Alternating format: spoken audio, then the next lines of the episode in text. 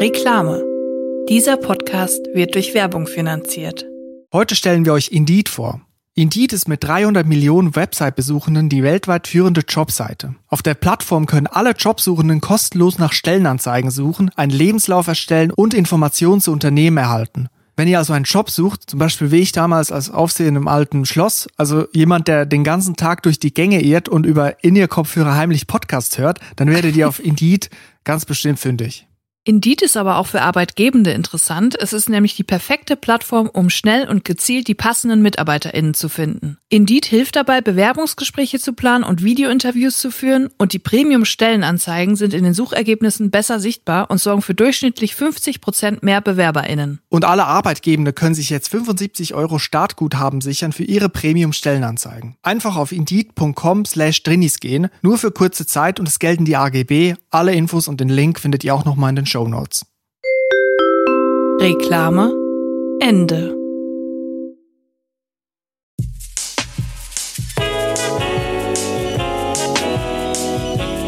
Drinnies, der Podcast aus der Komfortzone.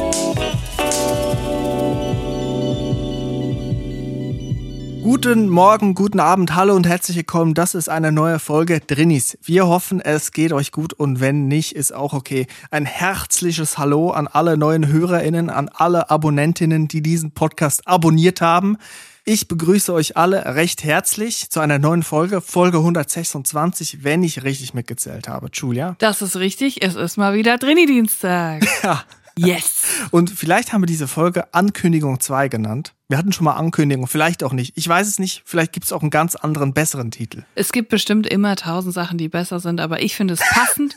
Und ich habe ja schon mal gesagt, ich bin kein großer Fan von Clickbaiting. Deswegen möchte ich direkt hier am Anfang auflösen, worum es geht. Was ist die Ankündigung? Worum geht's? Ihr sitzt bestimmt auf heißen Kohlen. Ich möchte euch nicht länger auf die Folter spannen. Es gibt neuen Drinnies-Merch. Yes! Und zwar ab Jetzt, ab dieser Sekunde im Onlineshop auf www.drinis.de gibt es neuen Merch. Wir haben aufgefüllt und wie wir aufgefüllt haben.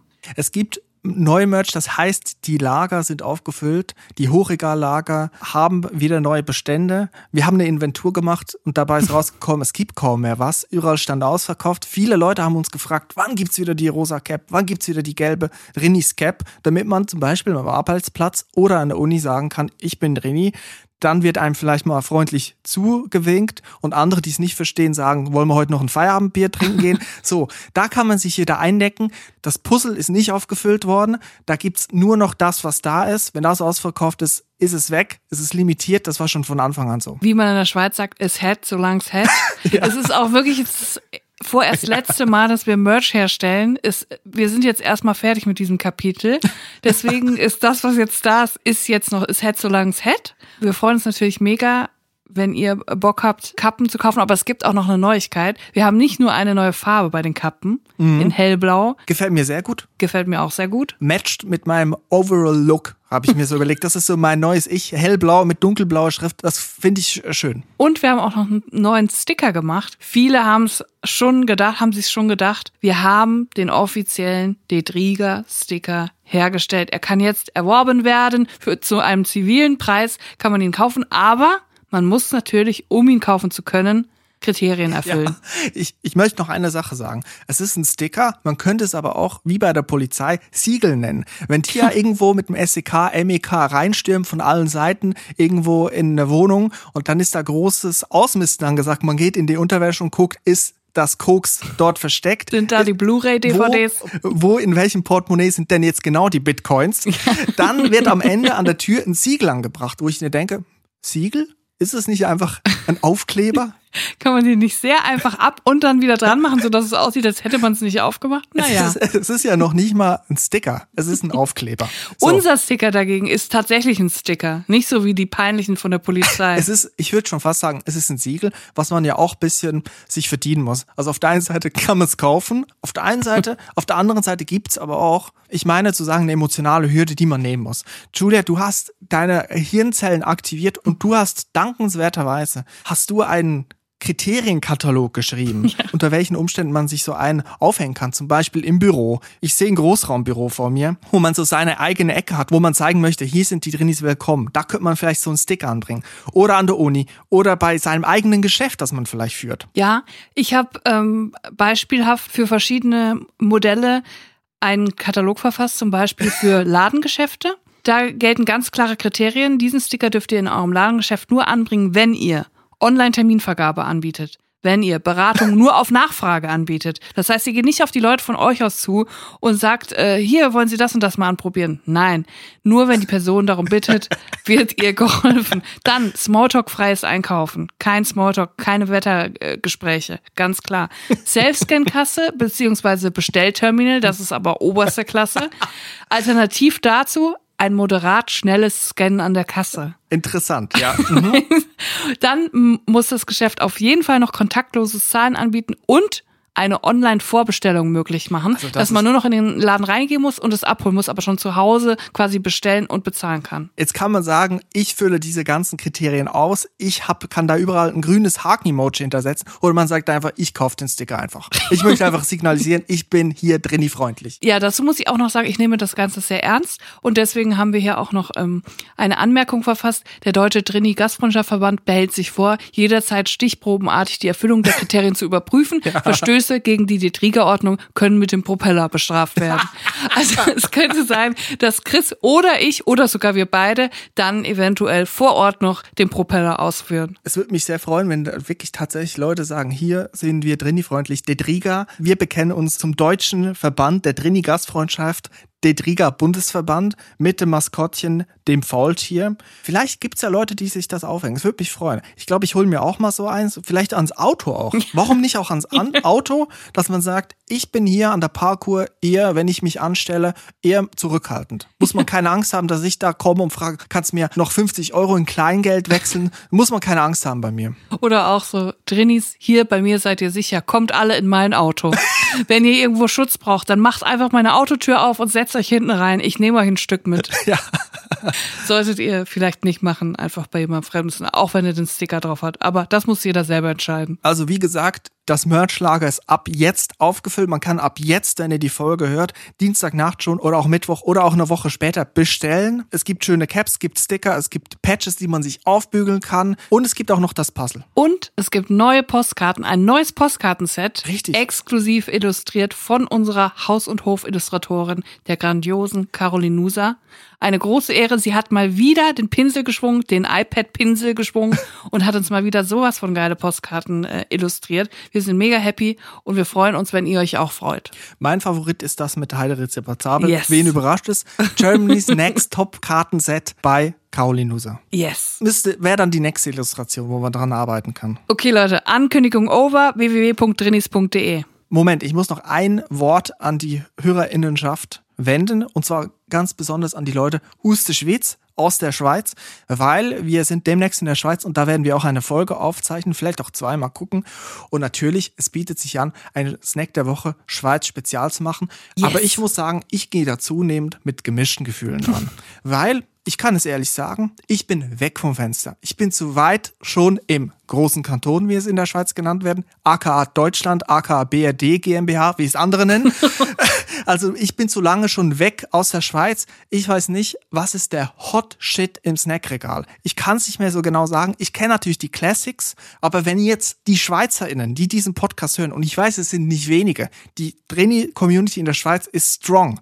Wenn ihr einen guten Snacktipp habt, schreibt doch mal eine Mail an info.drinis.de. Vielleicht etwas, was neu in den letzten vier, fünf Jahren, seit ich in Deutschland bin, vielleicht in die Regale gekommen ist. Oder auch vielleicht ein Klassiker, den ich vielleicht übersehe oder auch Julia, vielleicht da noch mal kurz sagen, warum eignet sich das als Snack der Woche? Weil die Sachen, die Klassiker, die man kennt, die sieht man immer im selben Scheinwerferlicht. Vielleicht ja. muss man es mal von einer anderen Seite beleuchten. Da wäre ich froh um die Expertise von unserer Schweizer Hörerinnen. Bitte sendet uns eure Tipps ähm, sehr gerne aus dem Mikrokosmos. Wir sind sehr gerne in der Mikro unterwegs. Natürlich sind wir auch offen für andere Geschäfte, Coop, aber Denner, Aldi, Coop, Swiss, Denner, Aldi, Lidl, überall. Aber sehr gerne aus dem Mikrokosmos. Es gibt ja auch andauernd Neuigkeiten da. Es werden ja Produkte noch und nöcher entwickelt. Es muss ja irgendwas Neues, Geiles geben. Wir sind raus, wir haben keine Ahnung mehr. Also bitte schickt, schickt uns eure brandheißen Snacktipps. info.trainees.de ist die E-Mail-Adresse. Ich möchte nicht unbedingt mehr Twitter befeuern, habe ich mir jetzt überlegt. Letztes Mal haben wir in den USA haben wir das mit Ja. Twitter gemacht,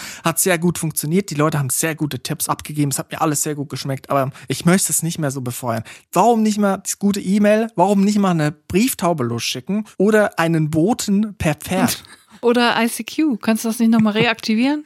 Ich muss sagen, Ah, ICQ war in der Schweiz nicht so das Ding. Bei uns gab es den MSN Messenger. Oh, den hatte ich ja nie. Ich war immer ICQ. Naja, heute gibt's TikTok, da bin ich jetzt drin. Ich gucke mir die Sache an und ich glaube, demnächst werde ich da groß durchstarten. Ich habe mir überlegt, so ein paar Pranks, die ich mache, vielleicht starte ich bald mal durch. Ich glaube, ich gehe einfach in die Fußgängerzone und spreche Leute an, äh, womit sie ihr Geld verdienen. Ja. Das sind so ganz beliebte Sachen. Aber ich habe jetzt auch eine Reise in die Vergangenheit, in das alte Jahrtausend gewagt, in einer Doku.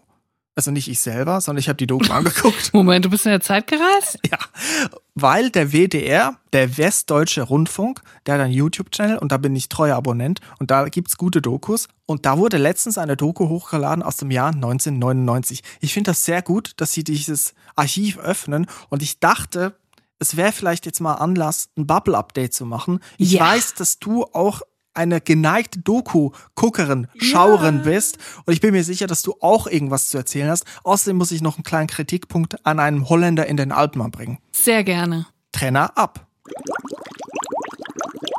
Bubble Update.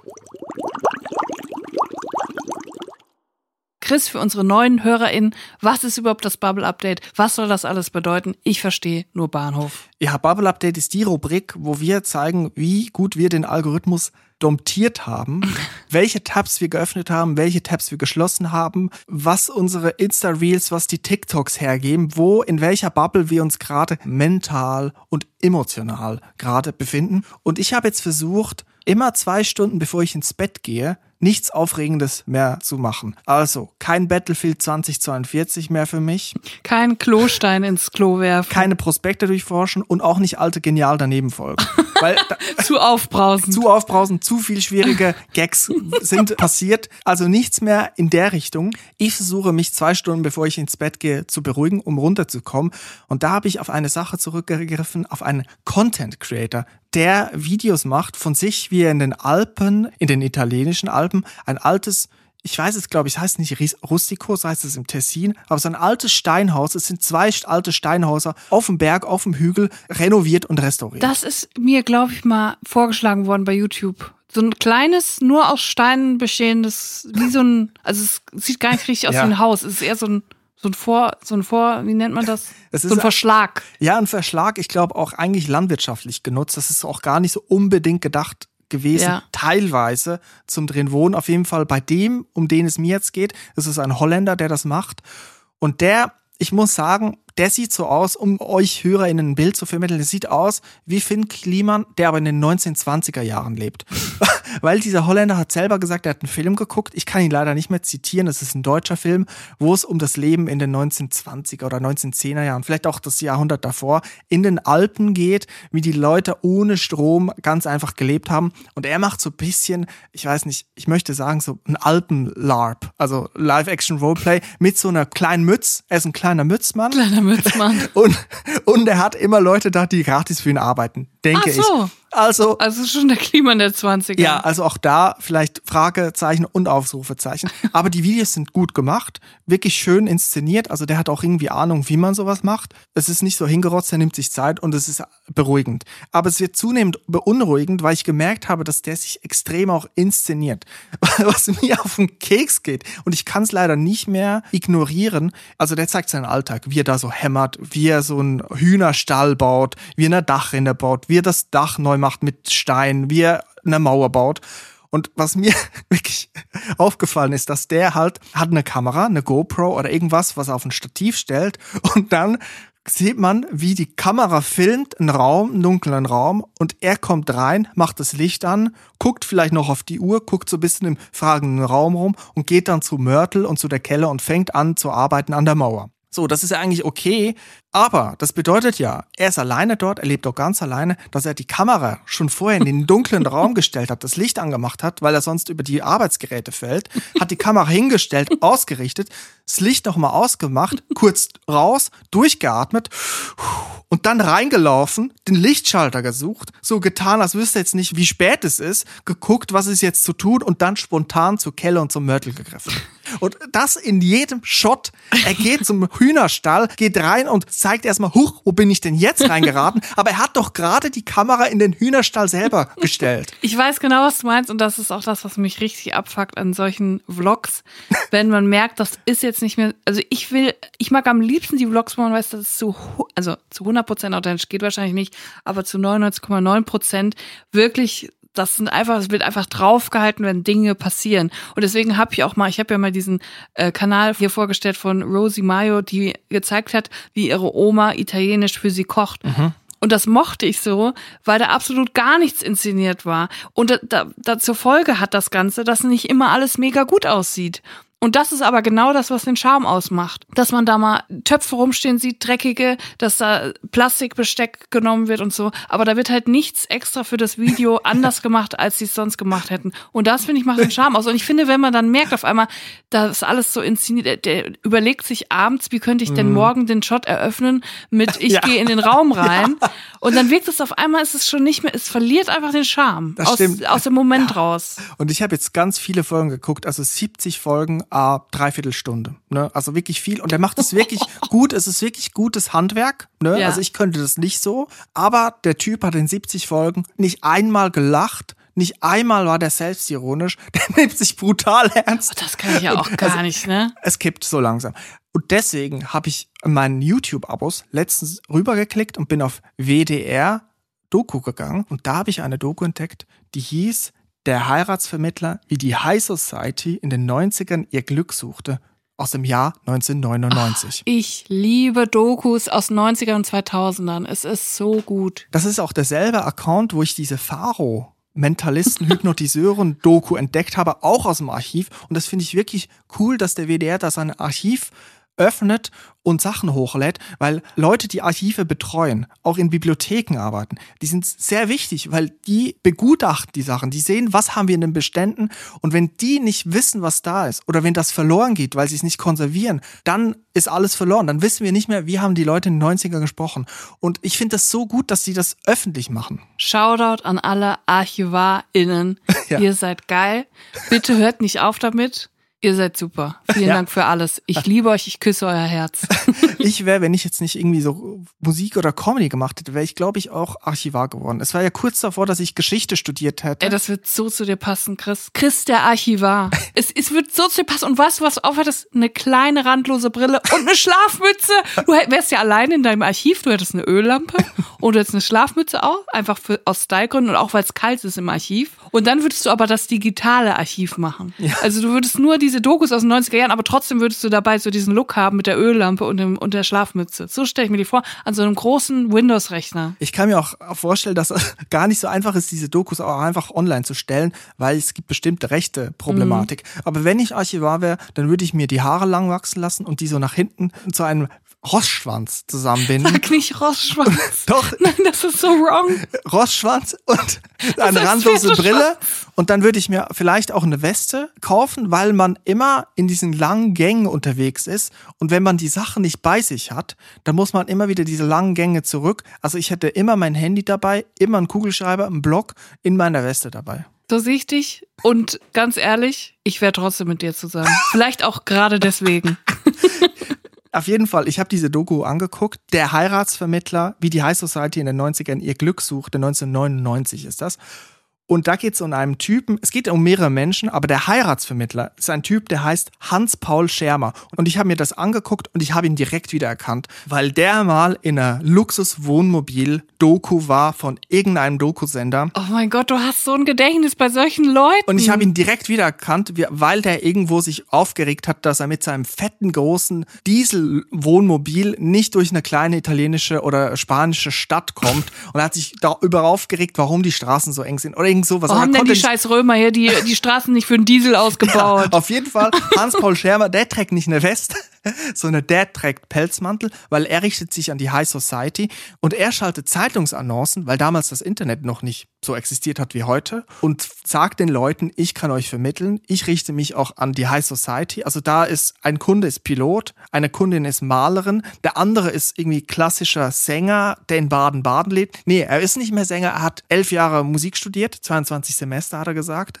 und ist nicht Sänger geworden, hauptberuflich, aber Leute mit Kohle, beziehungsweise Leute, die Kohle möchten oder sich intellektuell zur Elite zählen. Mhm. Und es ist wirklich eine Mischung aus Beklemmung und dubios, was da abgeht. Die Leute sind sehr verkrampft die können nicht aus sich rauskommen, die können auch gar nicht ein normales Gespräch führen. Vielleicht liegt es auch daran, dass sie die ganze Zeit gefilmt werden. Man ist also an mehreren Dates dabei und es ist aber auch höchst dubios. Der Hans-Paul Schermer, der hat seinen Sitz in Liechtenstein, obwohl er aus dem Ruhrpott kommt, macht da irgendwas wahrscheinlich. Steueroase Liechtenstein. Bestimmt in den 90er Jahren noch viel krasser als heute.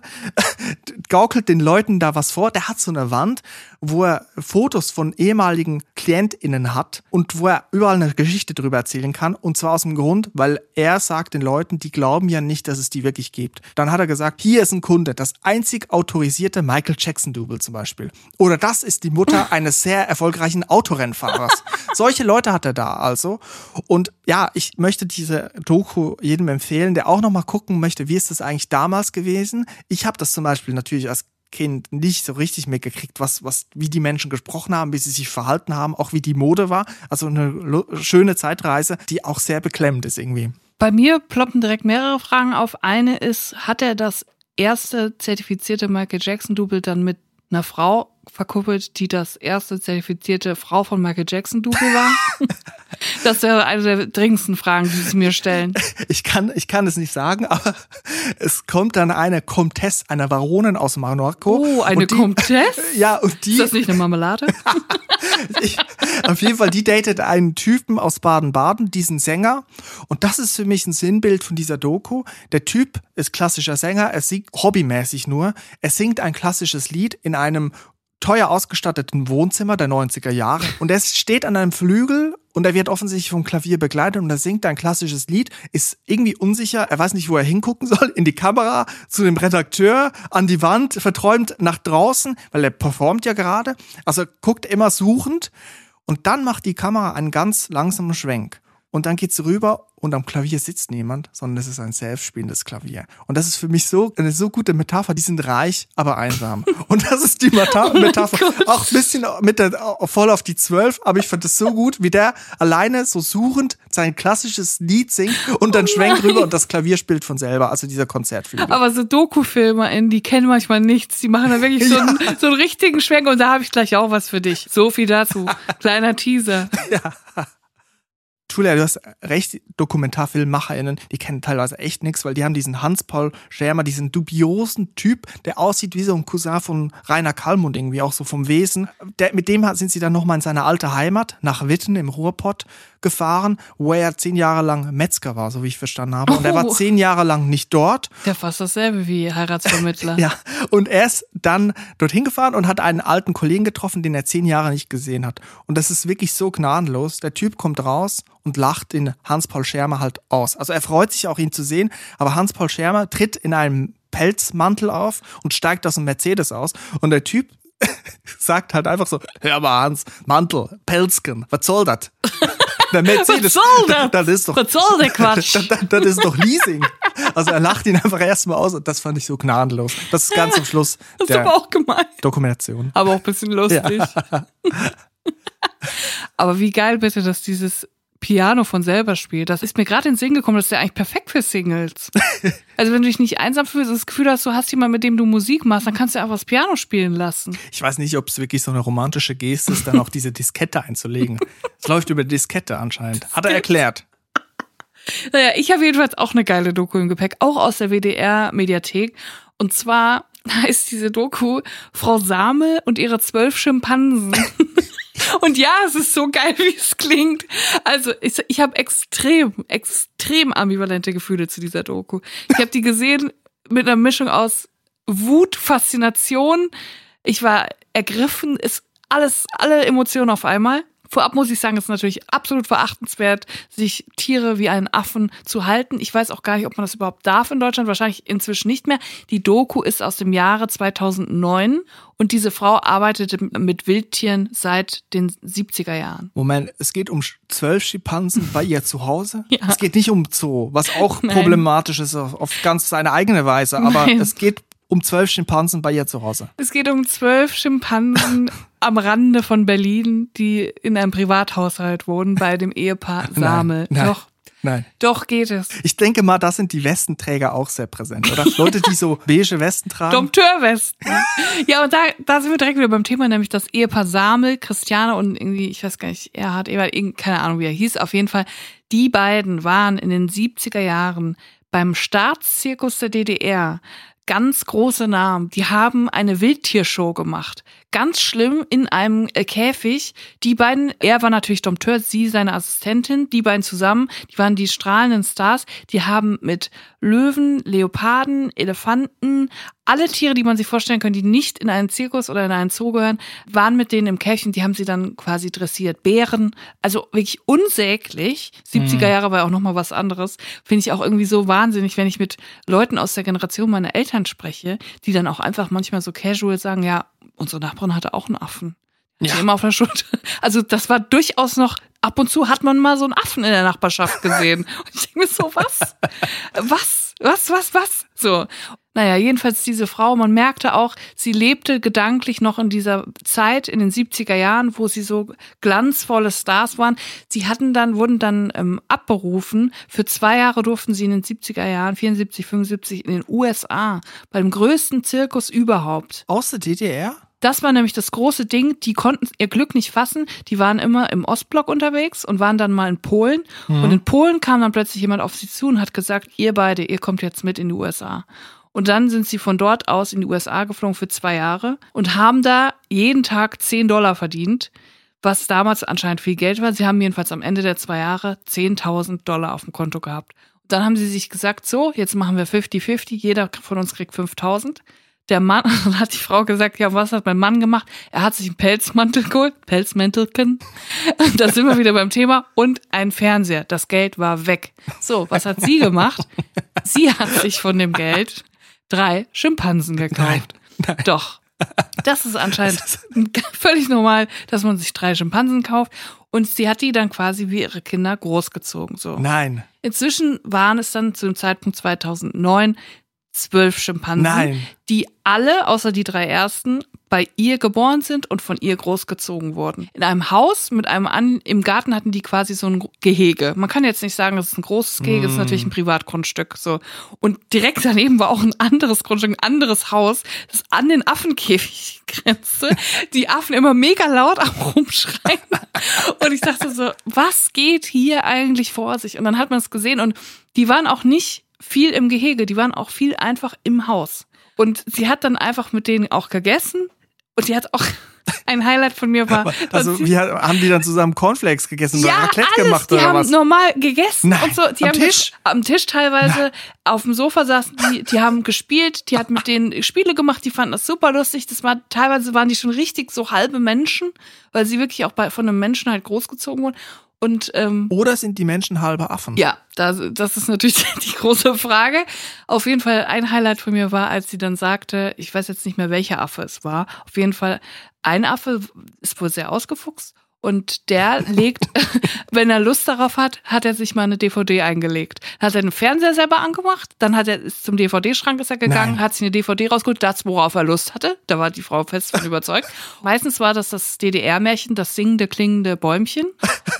Und dann, dann hat er die DVD eingelegt und hat dann mit seinen Freunden, zu dritt waren die immer, drei Schimpansen, das war so eine Clique, die saßen dann auf der Couch und haben das geguckt. Die haben dann Fernsehen geguckt und das war so verstörend, weil die haben wirklich dieses, die haben wirklich diese, diese Plotline äh, auf dem Fernseher verfolgt. Die haben zugeguckt. Die haben zugeguckt und inhaltlich zugeguckt und dann ist da irgendwas passiert. Ein Mensch hat sich irgendwie in einen Bären oder Affen verwandelt, ich weiß es nicht. Und dann war es auf einmal mega spannend und dann hatten die Angst. Die Affen sind vom Sofa gesprungen und so auf und ab und so und haben sich so versteckt, weil sie Angst hatten, was da passiert gerade in diesem Plot. Und ich, mein, mein, es war wirklich ein Mindfuck. Diese, diese diese Affen haben einfach einen fucking Film gesehen Julia, und darauf reagiert. Julia, da hat sich ein Mensch in einen Bären oder Affen verwandelt im Film. Das Ja. ist die umgekehrte Geschichte von ihnen. Ja, Das ist, es ist wirklich so. die haben, die, wenn, ist sie wenn sie die DVD zurückgespult hätten, hätten sie ihre, hätten sie ihre eigene Lebensgeschichte gesehen, die sie in diesem Haus von der Frau Samel erleben Ja, mussten. es war ihr eigenes Leben, aber andersrum.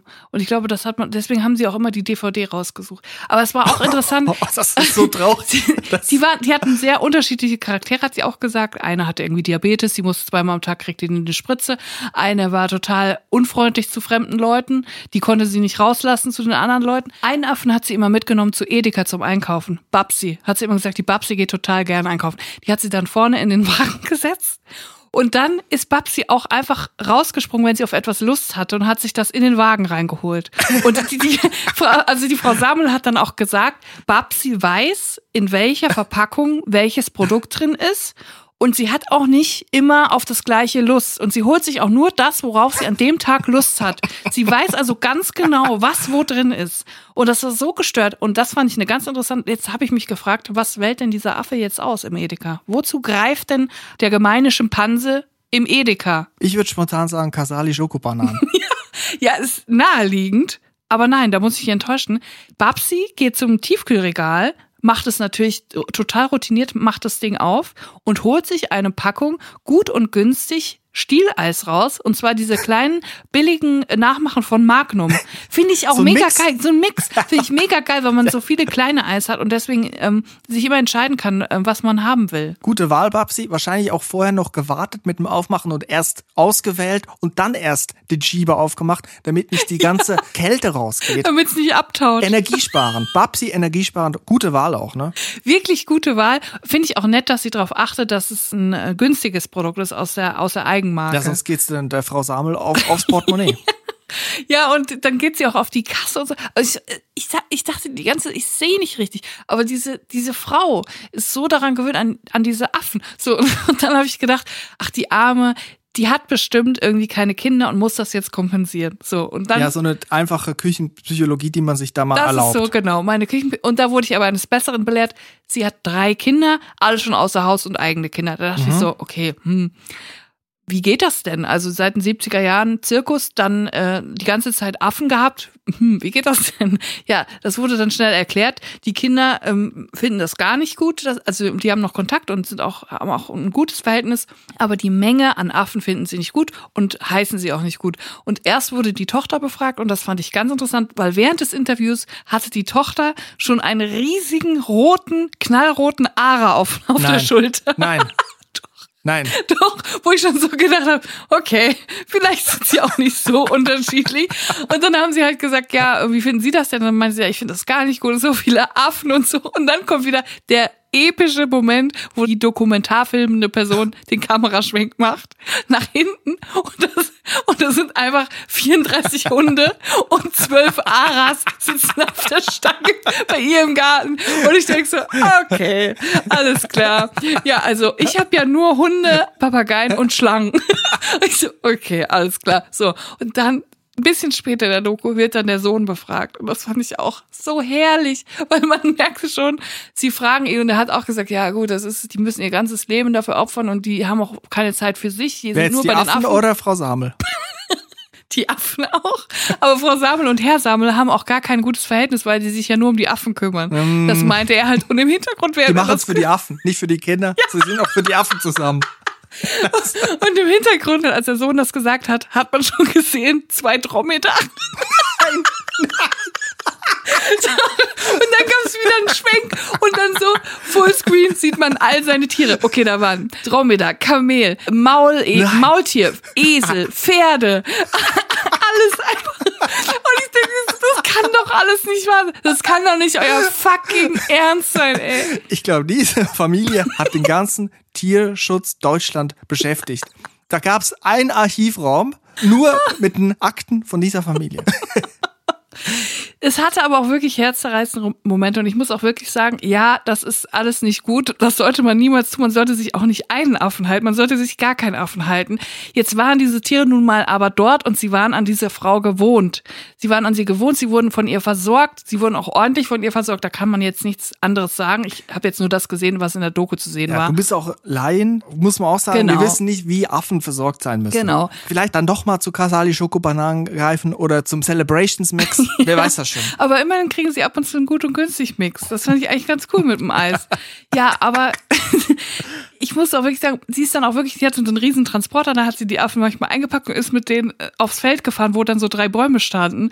Und dann durften die halt da die ganze Zeit wild spielen. Und die haben sich halt so gefreut, wirklich, da geht einem das Herz auf, weil die sich so gefreut haben, mal auf den Baum hochklettern zu können, was sie natürlich zu Hause nicht konnten. Da hat man halt auch gemerkt, das ist alles so wrong hier gerade. Aber dann war sie auch so vernünftig und hat gesagt, okay, wir sind jetzt alt, ich bin 65, mein Mann ist 70, wir müssen jetzt sehen, wo die jetzt hinkommen, damit, wenn wir sterben, wenn irgendwas passiert, damit die hier nicht, was weiß ich, was mit denen passiert. Und hat dann dafür gesorgt, dass, das- dass sie zumindest, muss man ja sagen, in Zoos gekommen sind. In China wurden sie dann abgeholt und hingeflogen, wo, zumindest, wo sie zumindest Auslauf hatten und ein bisschen Platz, also mehr Platz als bei ihr zu Hause, muss man ja sagen. Aber sie war dann auch in der Doku, sie konnte dann nicht mitfliegen nach China, das war ganz schlimm, weil sie im Krankenhaus war, sie hatte irgendwas am Bein, einen Infekt. Hm, woher das wohl kommt, möchte ich jetzt auch nur mutmaßen. Aber danach ist sie wiedergekommen und sie hatte ja noch sieben Schimpansen zu Hause und sie hat gesagt, ich war jetzt zwei Monate im Krankenhaus, ich habe richtig Angst, dass ich nach Hause komme und meine Schimpansen mich nicht mehr erkennen und mir die kalte Schulter zeigen. Und dann kam sie aus dem Krankenhaus raus, ist zu diesem Gehege gelaufen und die Affen, die haben sich dermaßen gefreut, sowas habe ich noch nie gesehen. Die haben geschrien und dann haben sie sie geküsst, die haben fast, ge du hast wirklich den Tränen in den Augen gesehen bei den Affen. Dann haben sie ihre Hände genommen und haben so geguckt, ob alle Finger noch dran sind, haben die Finger so einzeln abgezählt. Ich dachte, das ist wirklich herzergreifend. Ja, es ist herzergreifend, ist natürlich unglaublich falsch. Frau Samel ist inzwischen gestorben, habe ich gesehen, aber ihre Tochter macht weiterhin Tiershows, habe ich auch gesehen, mit Schlangen etc. zu allen möglichen Mottos. Muss ich auch sagen, gut, könnte man auch nochmal drüber nachdenken, ob das so zeitgemäß ist.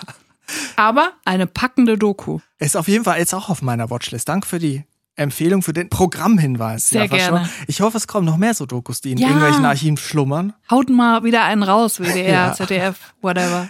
Julia, als das Stichwort Dompteur vorhin gefallen ist, habe ich mich wiedererkannt. Es ist ja Sommer und Sommer ist die Zeit des Stoßlüftens. Nachts, wenn es abkühlt, machen wir die Ja. Fenster auf. Die Wohnung wird quer gelüftet.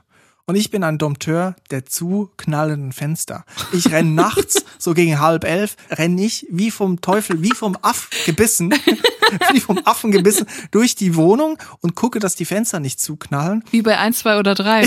richtig, richtig. Aber nur mit der Konsequenz, dass ich alle anderen MitbewohnerInnen im Haus wecke. Ja. Und letztens ist mir eine Sache aufgefallen. Ich laufe draußen, mir nichts, dir nichts, mit dem Ziel, eine nächste gut und günstig Magnum-Abklatsch-Mischung zu kaufen, ein kleiner Mix. Gehe ich meines Weges und da sehe ich eine ältere Person, die einen Schirm in der Hand hält. Und dann denke ich so, huch, es ist ja 30 Grad, Huch. Die, die Sonne scheint, wird es ne- regnen, kurz meine DVD. War der Schirm ausge war der ausgebreitet? Der Schirm war ausgebreitet. Ich habe meine Wetter-App angeguckt, das Regenradar, es war nicht zu sehen. Und dann ist mir angefallen, ah ja, das ist ein Sonnenschirm. Das ist gegen die UV-Bestrahlung, das ist gegen Hitze.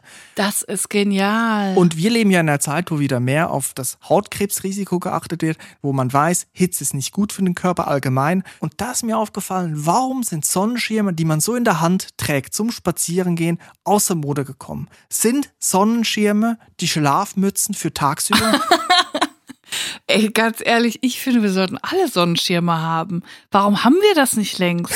Ich finde sowieso, es sollte für jede, für jeden Monat, für jede Jahreszeit, für jedes Wetter den passenden Schirm geben. Ich finde, es fehlt noch der Laubschirm für den Herbst, dass man sich absichern kann vor fallendem Laub. Dann vielleicht für den Frühling noch den Pollenschirm. Immer eine sichere Sache, einen Schirm dabei zu haben. Pollenschirm, vielleicht so ein ganzes Moskitonetz. Also ich sehe einen Schirm, Ja. wo an den Rändern ein Netz nach unten geht und Ja. man trägt das Netz mit sich rum, weil als jemand, der auch unter Pollenallergie leidet, habe ich gemerkt, während der Pandemie, wo wir alle noch Masken getragen haben und heute niemand mehr Masken trägt, bis auf die eine Person, die dann im Supermarkt angestarrt wird, hat sich das von mir verbessert. Ich konnte die Pollen physisch abhalten, in meine Nase, an meine Schleimhäute zu kommen.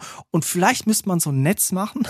vielleicht könnte man mal irgendwo noch in den Supermarkt anklopfen, ob sie noch ein paar Masken haben und dann so ein Netz für den Sonnenschirm, so eine Erweiterung, ein Moskitonetz Das bauen. könnte man auch als Insektenschirm nutzen. Äh, Generell gegen Mücken, Zecken, Bienen, Wespen, Hummeln. Der Insektenschirm. Ja, fände ich gut. Also warum sind Sonnenschirme außer Mode gekommen? Ist es, weil es zu umständlich ist? Ist es aus Faulheit? Mögen die Leute nicht mehr den Arm in einem 90-Grad-Winkel neben sich halten und einen Schirm daran? Warum gibt's noch keinen Schirm, den man sich um den Bauch spannen kann und dann so ein Gestell quasi wie bei diesem Bratwurstverkäufern, Ja. diese Bauchläden, dass man den gar nicht halten muss selber, sondern dass man so ein Geschirr umlegt. Ein Geschirm. Ja, warum tragen wir nicht Das allgemein Geschirr. mehr Bauchladen? Also auch einfach für den Eigenbedarf. Und dann kommt die Polizei, das. Ordnungsamt, das wird gefragt, was verkaufen Sie hier? Dann kann man sagen, sorry, die Bratwurst ist nur für Eigenbedarf. Ich verkaufe hier nichts. Die Bratwurst ist für mich. Ja, 150 Gramm Eigenbedarf ist ja erlaubt. Da kommt die Polizei und sagt, bitte ein Würstchen im Brötchen. Sorry, das ist für mich. Julia, ich habe letztens versucht, einen kleinen Schlagertext zu schreiben Endlich mal wieder. in, in Reimform. Ich bin daran gescheitert. Ich habe versucht, etwas Sonniges, etwas Freundliches zu machen. Mit einer ernsten Note, weil ich habe gemerkt, im Schlager wird es ja auch jetzt mehr in die Tiefe. Es es ist nicht mehr noch- nur rein, raus, rein, raus. es ist nicht nur die romantische Zweisamkeit, sondern es ist jetzt Die auch manchmal, Intimität. Genau. Es ist, es ist, wer, es ist Das Tete-a-Tete. es ist jetzt, es gibt auch ernste Themen, die da besprochen werden. Und ich habe gedacht, wir könnten jetzt mal am Zahn der Zeit sein und mal einen Hinweis machen auf das Hautkrebsrisiko, das sich in der Sonne ja birgt, wenn man sich nicht eincremt beziehungsweise zu lange an der Sonne ist. Und ich habe was versucht und ich sage, es ist noch nicht fertig, aber vielleicht darf ich das zum Ende dieser Folge ja noch kurz rezitieren. Hast du denn schon einen Künstler, Künstlerin im Blick, die das dann performen soll? Also einerseits natürlich mein Namensvetter Chris Sommer, was nach dem ersten Kuss geschah. Das ist ein Knaller. Ich habe aber gedacht, so einen typischen Flipper-Style. Also vielleicht können wir uns an Olaf Mololepski, der Flipper, wenden. Es ist etwas Tropisches, was ich mir da vorstelle. Tropical. Etwas bisschen auch Erotisches, aber Sonniges auch. Ein, ein freundliches Lebensgefühl, ein lebensbejahender Schlagersong. Eigentlich eine Casadi Schokobanane als Lied. Richtig. Wo aber auch noch hinten auf der Verpackung hingewiesen wird auf mögliche Risiken. Also ich habe Kann Spuren von Nüssen enthalten. Ich habe ich hab einen Teil von der Strophe und einen Teil vom Refrain, mehr ist es nicht. Es geht so los. Also das Lied heißt Puerto, Puerto Rico. es geht so los. Süße Südsee, blaues Meer, deine Wangen als Dessert. Sand und Sonne auf der Haut, leise Wellen brechen laut. Oh. So, das ist der erste Teil des Halbe Poetry Slam. ja, halbe Poetry Slam. Dann habe ich angefangen mit dem zweiten Teil des Verses, Liebe, Träume, Himmelszelt. Da ist mir noch nichts weiteres eingefallen. Dann aber schon den Refrain, der Chorus, weil der muss ja Mitgrölfaktor haben. Ich möchte also auch irgendwie so die Energy von Ballermann, die Vibes von Lucas Cordalis mitnehmen. Also der Refrain ist dann Puerto, Puerto, Puerto Rico, oh la la, Hautkrebsrisiko. Weil es geht um die Sonne, es geht darum, man muss sich mehr eincremen. Puerto, Puerto Rico, creme dich ein, mein lieber Guido. Wer ist denn Guido? Es ist der imaginäre Partner in dieser romantischen so. Beziehung. Und dann wird es wiederholt, Puerto, Puerto Rico, oh la la, Hautkrebsrisiko. Also es ist, ein- Hautkrebsrisiko. ja, es Das ist ein, ein interessanter Jambus, Chris. ja, da muss man ein bisschen tricksen, aber ich denke, mit der richtigen Person am Mikrofon kriegen wir das hin. Ich glaube, Puerto, Puerto, Puerto Rico. Hautkrebsrisiko. ja, ich siehst so, da muss man vielleicht auch so ein bisschen Drumbreak ein, dass wir so ein bisschen verwischen. Kannst du nicht diesen Song bitte jetzt im Sommer mal produzieren? Dann können wir den mal hier ein bisschen als Intro nehmen. Nein, wenn, dann verkaufe ich den Text. Musikalisch müsste ich mich da gerne anders aufstellen. Sehr guter Song, gefällt mir. Ist aber auch noch Luft nach oben. Du hast ja noch einige Zeilen noch nicht halt? geschrieben. Ja, gut, stimmt. Aber es ist eigentlich alles aufgegleist für den nächsten Sommerhit, vielleicht 2024. Ja, es ist aufgegleist. Vielen Dank, Chris, für dieses kleine, möchte man meinen, Meisterwerk. Ich danke dir für diese wohlwollenden Worte, Julia. Ich danke unseren HörerInnen, die bis zu dieser Sekunde zugehört haben. Ich wünsche euch eine gute Woche und besucht madrinis.de für Merch. Und wir würden uns mega freuen, wenn ihr unserem Podcast eine Bewertung gebt. Auf Spotify, Apple Music oder wo auch immer. Und wenn ihr uns abonniert. Und jetzt verbleiben wir mit den Worten bis nächste Woche Dienstag. Wir hören uns. Tschüss. Tschüss.